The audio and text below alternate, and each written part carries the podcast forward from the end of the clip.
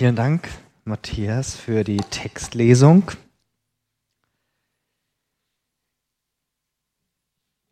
Wer bin ich? Meine neue Identität.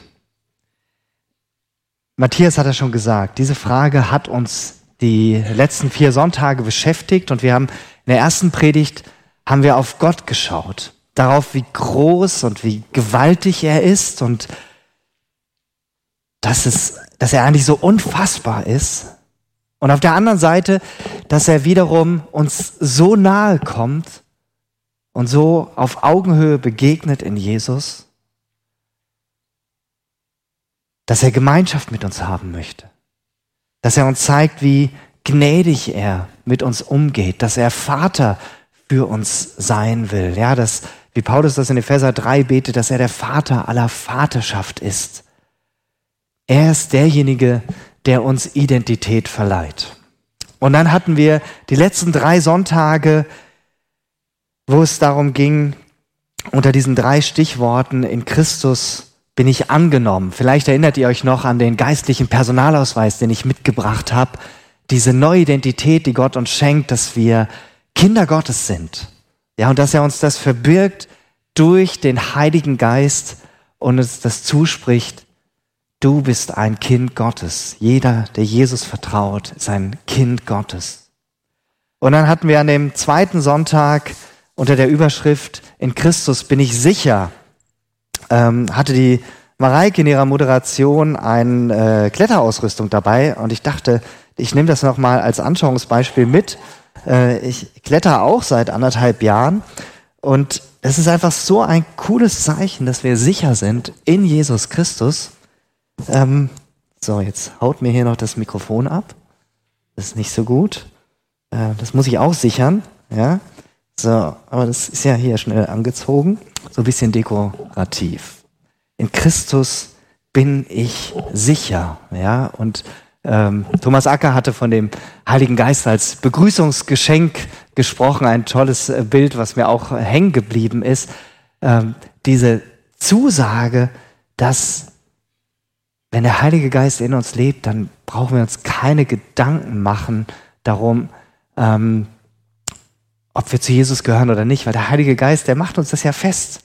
Und dann gab's letzten Sonntag, hat uns Simon Dietz anhand einer Radschraube gezeigt, dass wir bedeutungsvoll sind. Nicht aus uns heraus, sondern in Christus.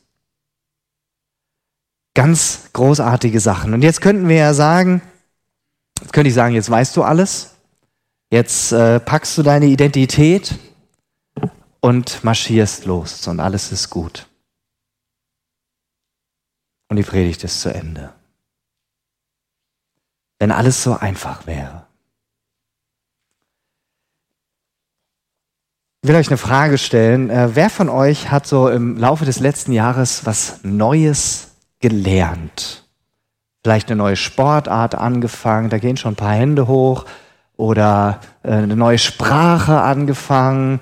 Ja, ähm, ihr, die ihr euch gemeldet habt, äh, was, was war das? Ruft es einfach mal rein, ich wiederhole das dann. Was? Mathe? Mathestoff, okay, also neue Matheaufgaben, ja. Klettern, super. Lymphdrainage, ja, okay. Äh, äh, super, ja, ganz vielfältig. Ähm, ja, ich habe, äh, genau, wie, wie lange hat das gedauert? Bei wem von euch hat es an einem Tag geklappt? Ja, wer hat es an einem Tag geklappt? Wie, wie lange hat es gedauert ungefähr? Ruft mal rein. Vier Wochen, ja. Anderthalb Jahre, okay.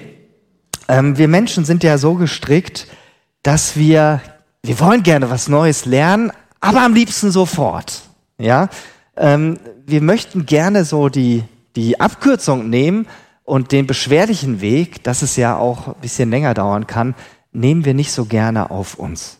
Ja, dabei ist die Realität so, damit Dinge eine gute Gewohnheit in unserem Leben werden, braucht es Zeit.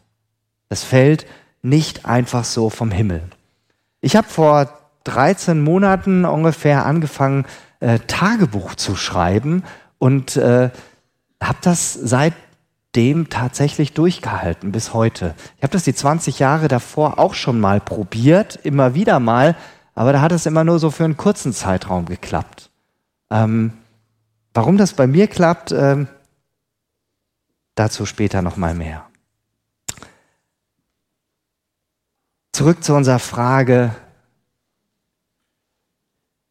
zu unserer neuen Identität in Christus. Wie bleibt sie lebendig?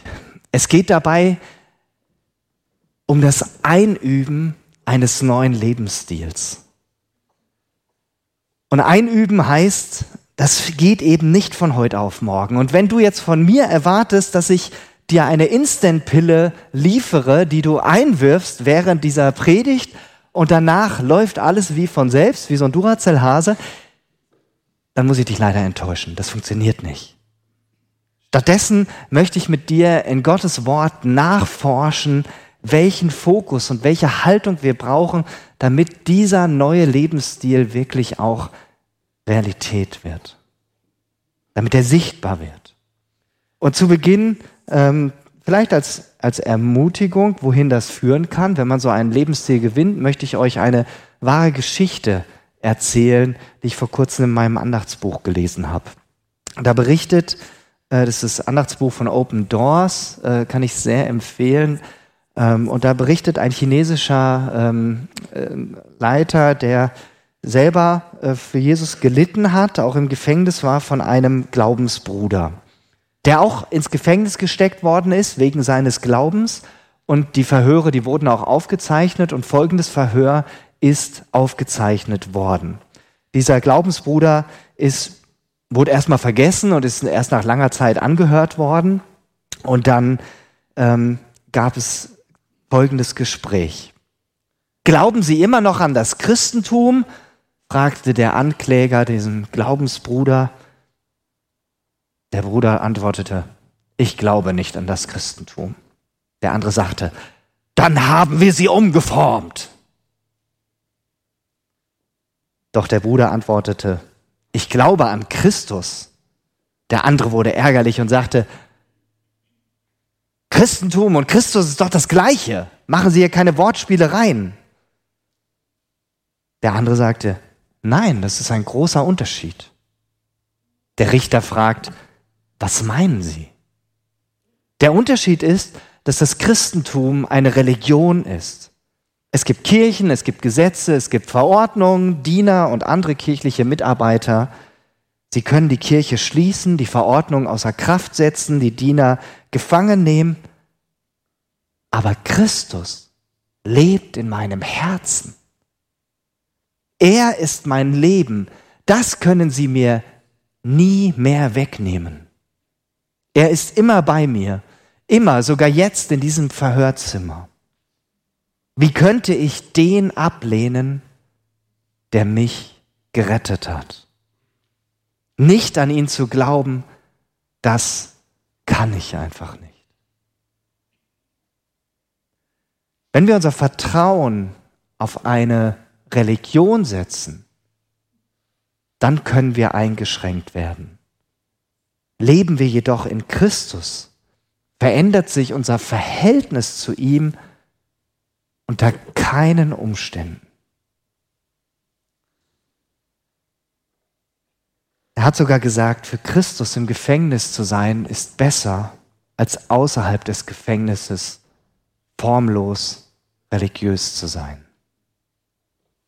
Ihr merkt, es geht nicht um gute Vorsätze wie an Silvester, die nur bis Mitte Januar andauern.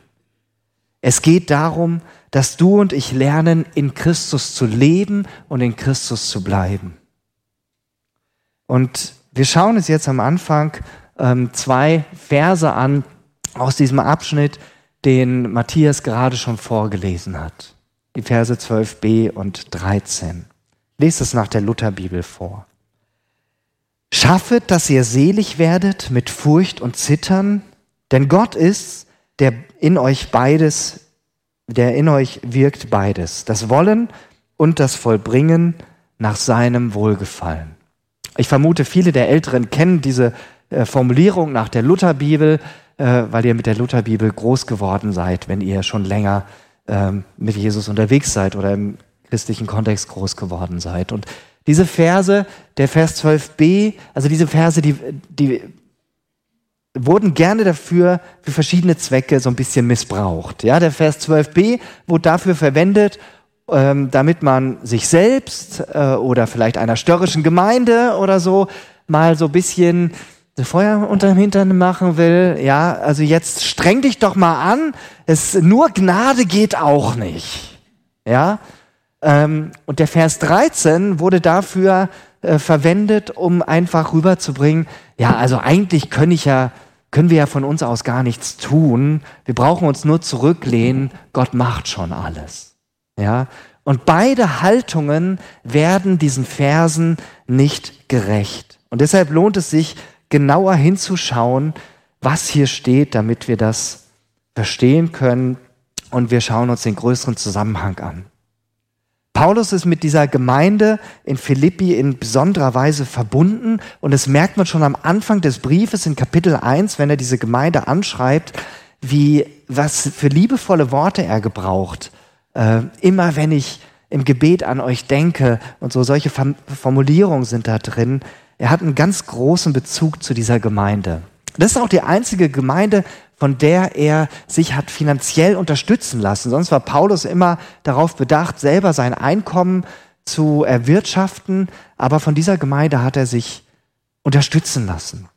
Und in Kapitel 1, Vers 6 schreibt Paulus, ähm, nee, den Vers habe ich hier nicht, ähm, da schreibt er, ich bin ganz sicher, dass Gott, der sein gutes Werk in euch angefangen hat, damit weitermachen und es vollenden wird, bis zu dem Tag, an dem Christus Jesus wiederkommt. Und das zeigt, dass Gott derjenige ist, der diese Gemeinde beschenkt hat, der die Christen beschenkt hat und damit ja auch uns mit einer neuen Identität und dass Gott helfen wird, damit die Christen damals in Philippi, aber wir auch heute in dieser neuen Identität leben können. Und jetzt ähm, schauen wir uns abschnittweise diesen Text nochmal an aus Philippa 2. Ich lese die Verse 1 bis 5 nach der Neues Leben Bibel. Ermutigt ihr euch gegenseitig, Christus nachzufolgen? Tröstet ihr euch gegenseitig in Liebe? Seid ihr im Heiligen Geist verbunden? Gibt es unter euch Barmherzigkeit und Mitgefühl? Dann macht doch meine Freude vollkommen, indem ihr in guter Gemeinschaft zusammenarbeitet einander liebt und vom Heiligen Geist, nee, von ganzem Herzen zusammenhaltet. Seid nicht selbstsüchtig, strebt nicht danach, einen guten Eindruck auf andere zu machen, sondern seid bescheiden und achtet die anderen höher als euch selbst. Denkt nicht nur an eure eigenen Angelegenheiten, sondern interessiert euch auch für die anderen und für das, was sie tun. Geht so miteinander um, wie Christus es euch vorgelebt hat. In diesen Versen wird deutlich, dass das Leben von Menschen, die in Christus sind, dass es eine ganz neue Prägung bekommt, ganz neuen Geschmack. Und ganz zentral dabei ist, wir brauchen Gemeinschaft wo Menschen ihre Identität in Christus gefunden haben, da entsteht Gemeinschaft und da entsteht Gemeinde. Da ermutigt man sich gegenseitig, ja, da spornt man sich gegenseitig an in der Jesus-Nachfolge. Da tröstet man einander in Liebe. Da ist Raum für das Wirken des Heiligen Geistes. Da arbeitet man gemeinsam Hand in Hand. Da liebt man einander und hält von ganzem Herzen zusammen. Alles Dinge, die wir bei Jesus wiederfinden, wie er umgegangen ist mit den Menschen. Aber Paulus verschweigt auch nicht die andere Seite, diese Neigung, die in uns Menschen drinsteckt, diese Tendenz, selbstsüchtig eher an uns zu denken. Und wenn wir jetzt gerade mal dran denken, wie tickt unsere Gesellschaft um uns herum, Da ist das Ich in der Mitte und jeder denkt, hm, alles muss so sein, wie ich mir das vorstelle. Und wenn was nicht zu mir passt, dann muss ich mich davon trennen. Dann tut mir das ja nicht gut. Wir leben in einer ganz stark ich-zentrierten Gesellschaft. Gab es damals auch schon. Wir haben diese Tendenz, dass wir selber gut dastehen wollen, dass wir Eindruck machen wollen auf andere. Denn damit kommen wir ja an. Dadurch kriegen wir unsere Klicks auf unsere Posts in Social Media. Doch Paulus schreibt den Christen in Philippi und damit auch uns etwas anderes als Kommentar auf unseren Instagram-Post. Zu unserer neuen Identität so schreibt er, gehört Bescheidenheit. Habt ihr das Wort schon mal in der Politik gehört? Bescheidenheit?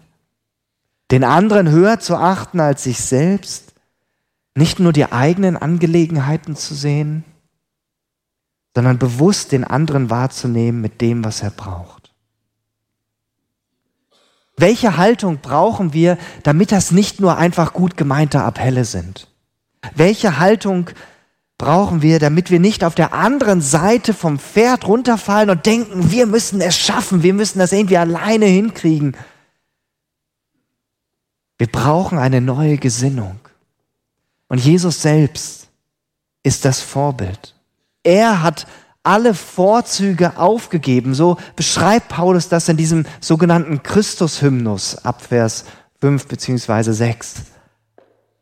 Er hat alle Vorrechte aufgegeben, als er von Gott aus der himmlischen Herrlichkeit in diese Welt hinabkam und ein kleines Baby wurde, ein Säugling und sich in die Hand von uns Menschen gegeben hat. Er hat sich uns Menschen ausgeliefert, ganz bewusst. Und er hat sein ganzes Leben lang im Gehorsam gegenüber Gott gelebt. Er war Gott gehorsam. Und Gott hatte ihm ja seine Identität bei der Taufe zugesprochen. Wir haben da am Dienstag ähm, bei diesem Kurs, der gerade läuft, wo wir uns intensiv über den Heiligen Geist unterhalten, haben wir auch über diese Frage gesprochen.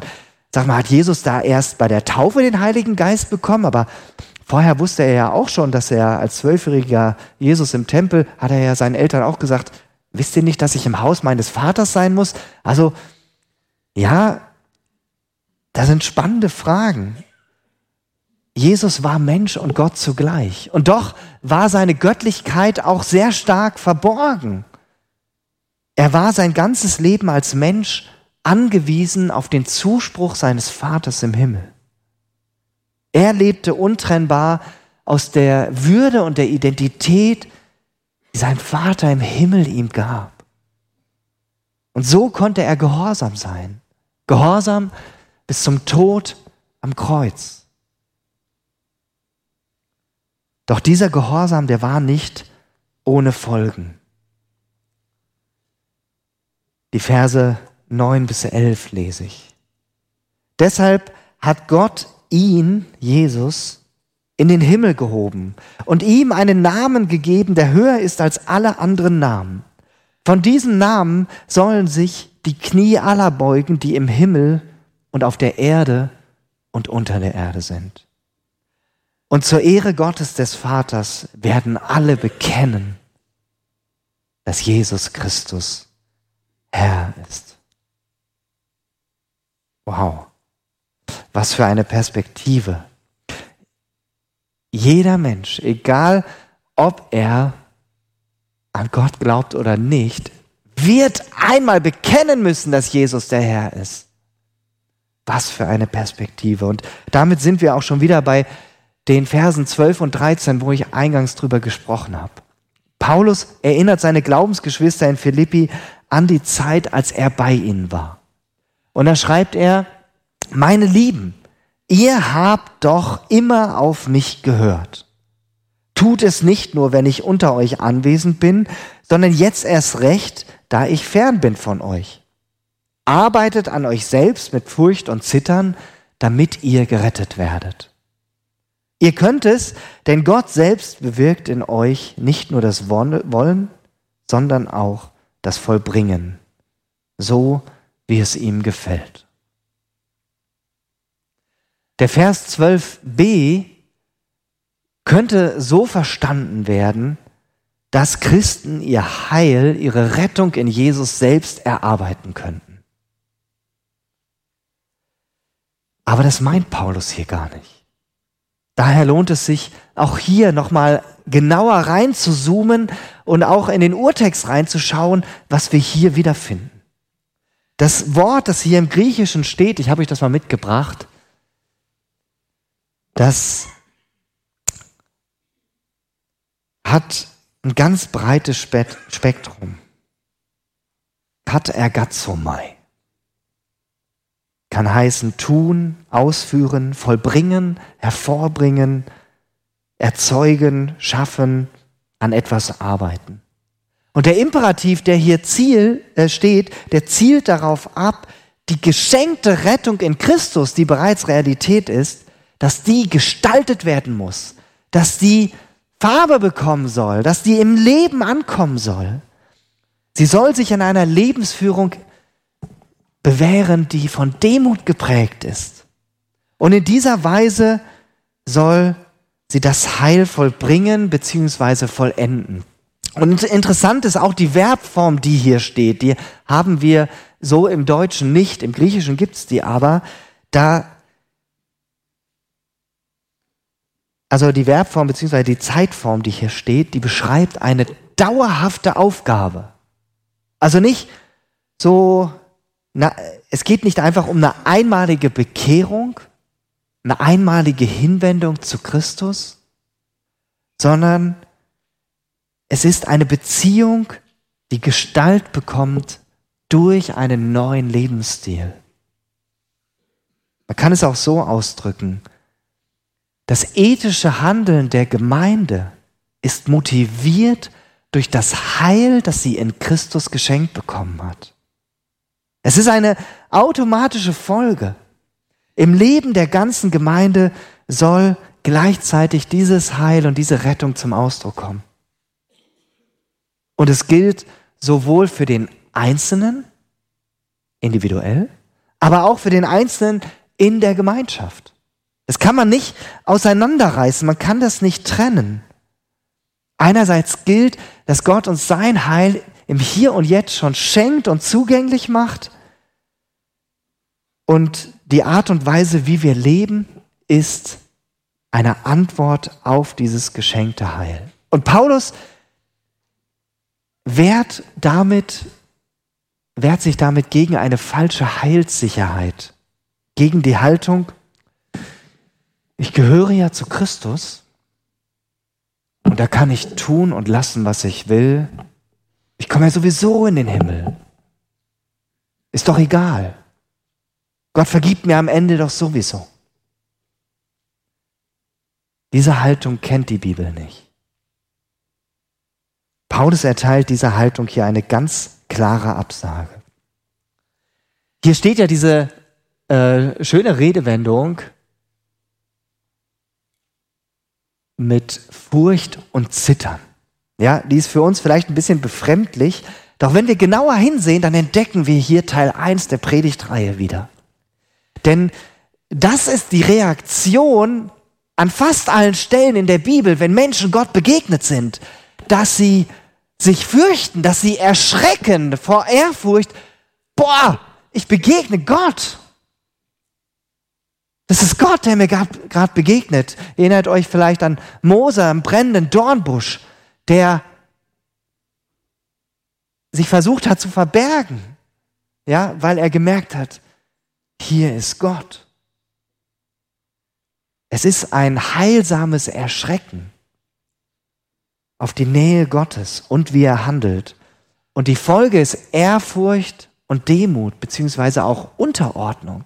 Ich sage, okay, Du bist Gott und ich bin Mensch und du bist größer als ich und ich bin kleiner und ich erkenne das an.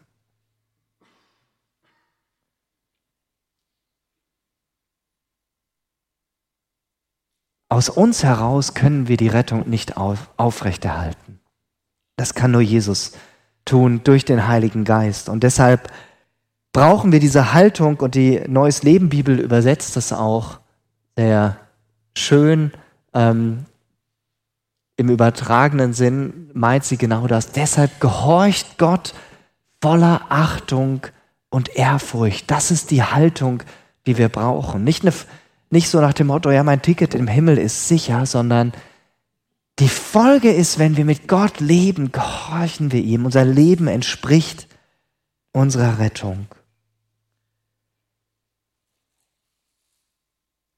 Da wird eine Haltung Gott gegenüber beschrieben. Und dem vorbildhaften Weg von Jesus entspricht eine Nachfolge, die Gehorsam in allen Lebensbereichen einschließt. Und ich glaube, diese Aussage, die schmeckt uns nicht immer so gut. Hört sich vielleicht so äh, gehorsam sein, hört sich so militärisch an oder da haben wir so eine Gegenwehr gegen, ja, Gehorsam. Aber das Gehorsam, was Gutes ist, was Wertvolles ist, weil ich weiß, was Gott mir sagt, ist, damit meint er es immer gut. Und deshalb darf ich ihm gehorsam sein. Und das darf und soll in allen Lebensbereichen sichtbar werden, wie wir mit anderen Menschen umgehen, unseren Umgang mit Geld, mit unserem Einfluss, mit unseren Worten, aber auch wie wir mit unserem Körper umgehen.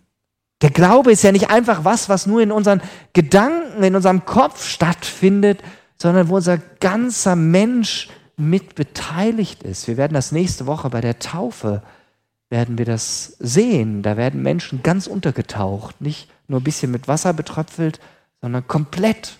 Ja, wir sind da als ganze Menschen mit betroffen. Deshalb ist, wie wir mit unserem Körper umgehen, genauso wichtig in Bezug auf Essen und Trinken was wir mit unseren Augen machen. Wir haben uns gestern darüber unterhalten mit den Teens, ja, was ist denn so schlimm daran, wenn ich mir mal einen Horrorfilm angucke oder so oder Musik anhöre, wo der Text eigentlich nicht so doll ist, ja?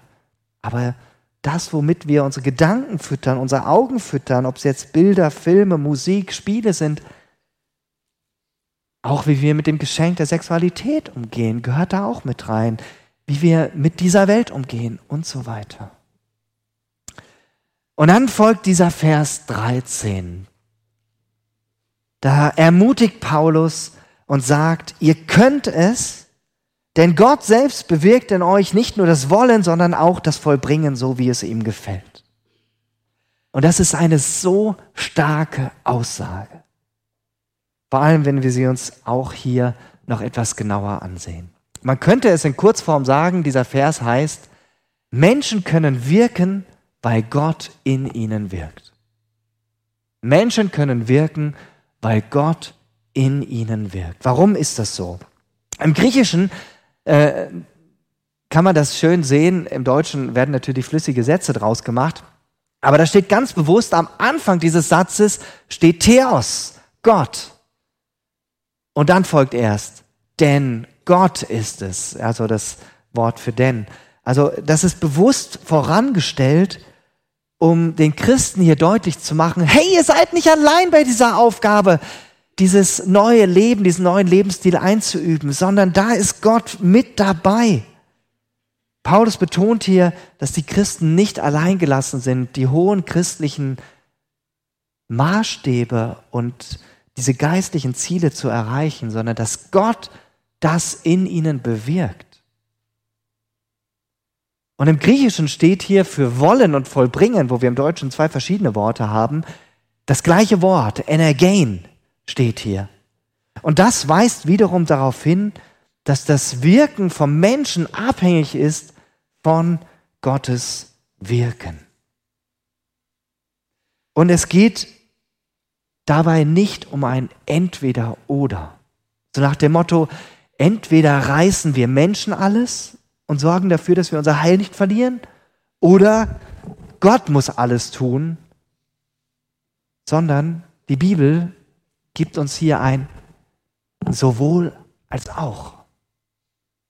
Nicht ein entweder oder, sondern ein sowohl als auch. Unsere Kultur ist ganz stark von entweder oder geprägt. Das griechische Denken ist entweder oder. Aber das biblische Denken ist sowohl als auch.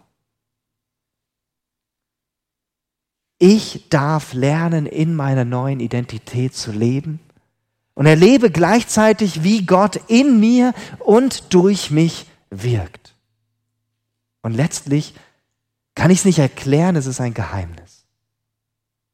Und damit wird die großartige Aussage, die Paulus in Epheser 2, Vers 10 trifft, und ich denke, viele von euch kennen diesen Vers, kommt sie noch mehr zum Leuchten. Epheser 2, Vers 10, das habe ich euch da nicht auf der Folie, aber ich lese es euch vor. Da schreibt Paulus, wir sind ganz und gar Gottes Werk. Im letzten Lied heute im Gottesdienst wird das nochmal richtig toll aufgegriffen. Du machst alles neu. Wir sind ganz und gar Gottes Werk. Durch Jesus Christus hat er uns so geschaffen, dass wir nun Gutes tun können. Er hat sogar unsere guten Taten im Voraus geschaffen, dass sie nun in unserem Leben Wirklichkeit werden. Hier steht auch dieses Wort and. Das ist das Gleiche. Das ist Dinge, die Gott vorbereitet hat, die wir tun dürfen. Was für eine großartige Sache. Was für eine wunderbare Aussage. Sie ist entlastend und zugleich ermutigend. Und ich fasse das nochmal zusammen, was ich euch versucht habe rüberzubringen. Die neue Identität in Christus bringt einen neuen Lebensstil mit sich. Wie der chinesische Christ es am Anfang in dieser Geschichte deutlich gemacht hat, dass er gesagt hat, Jesus Christus lebt in meinem Herzen. Er ist mein Leben. Und darum geht es, dass wir immer mehr begreifen, Christus ist unser Leben und nicht wir leben unser Leben und haben noch ein bisschen Jesus mit dabei als eine App von 500 auf unserem Smartphone. Und wir behalten bei diesem neuen Lebensstil den Fokus auf den dreieinen Gott. Auf Gott den Vater, auf Jesus den Retter und auf den Heiligen Geist, der in uns lebt. Und wir nehmen die Haltung ein, wir dürfen handeln, weil Gott an uns handelt. Er hat uns in Christus mit einer neuen Identität beschenkt, dem geistlichen Personalausweis. Wir sind Gottes Kinder. Er hat uns diese Zusicherung gegeben, dass wir sicher sind in Christus und dass wir bedeutungsvoll sind. Wir leben unsere neue Identität in der Gemeinschaft mit anderen und nicht als Insel, als Einzelkämpfer. Jesus Nachfolge ist immer ein Gemeinschaftsprojekt. Mir sind schon auch Christen begegnet, die gesagt haben, nee, ich, ich mach das, ich brauche keine Gemeinde. Und dann will ich dir sagen, du bist auf dem Holzweg. Das ist eine Lüge des Teufels, wenn du dir einreden lässt, du kannst alleine, ohne eine Gruppe anderer Christen deinen Glauben fruchtbar leben. Was bedeutet das praktisch? Wie geschieht das Lernen? Zu Beginn habe ich davon gesprochen, dass Lernen immer ein Prozess ist. Und äh, manche Sprichworte drücken das ja aus. Es ist noch kein Meister vom Himmel gefallen oder ohne Fleiß keinen Preis. Ich habe euch erzählt, dass ich seit 13 Monaten Tagebuch schreibe.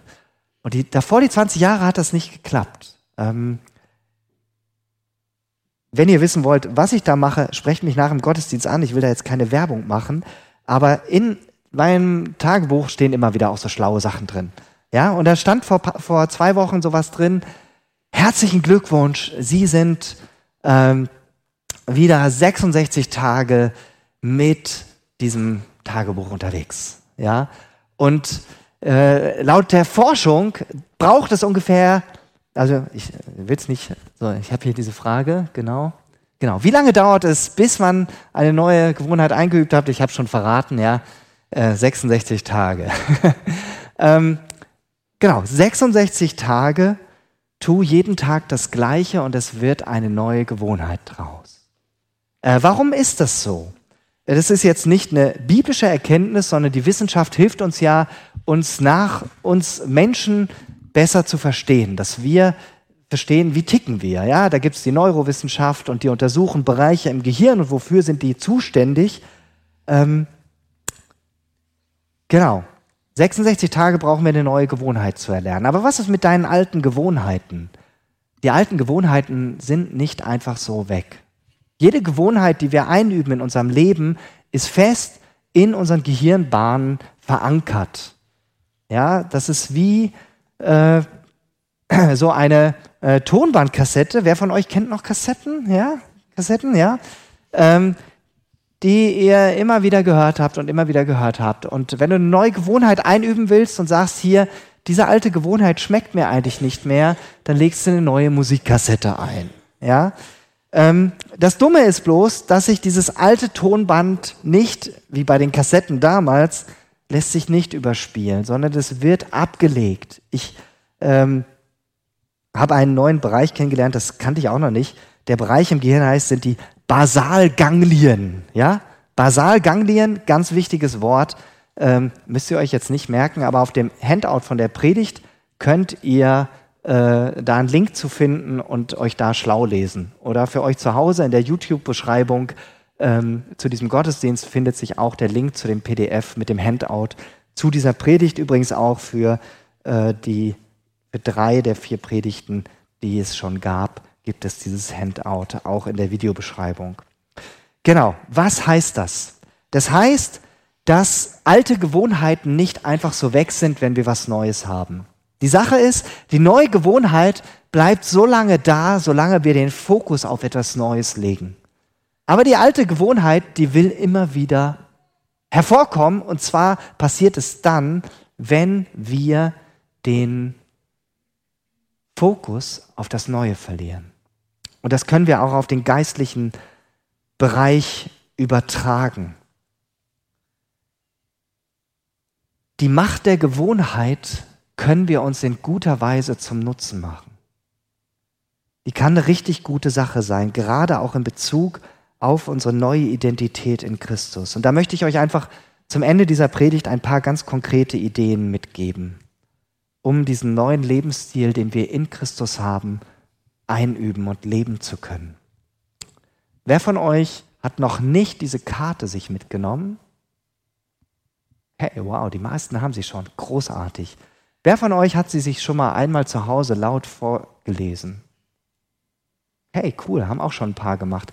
Ich will dich herausfordern, eine neue Gewohnheit.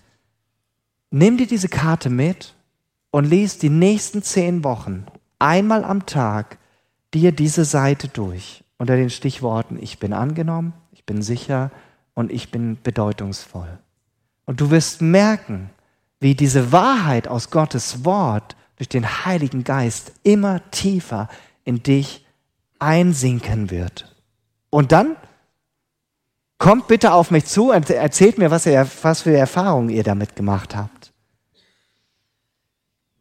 Vielleicht kämpfst du damit und sagst, oh, ich bin so ein schlechter Christ, ich lese nicht jeden Tag in der Bibel. Wer kennt diesen Gedanken? Ich kenne ihn auch. Ja, kenne ihn auch. Und ich möchte trotzdem ermut dich ermutigen, ähm, fang wieder an. Und wenn es vielleicht der Impuls ist zu sagen, okay, ab heute fünf Minuten am Tag, zehn Wochen lang, will ich das ausprobieren. Fünf Minuten am Tag. Du kannst ausrechnen, wie viel fünf Minuten am Tag du insgesamt hast. Es ist ein paar Mal mehr. Ja, also fünf Minuten am Tag ist echt überschaubar. Es geht nicht um die Menge, sondern es geht darum, Gott zu begegnen und ihm mehr zu begegnen.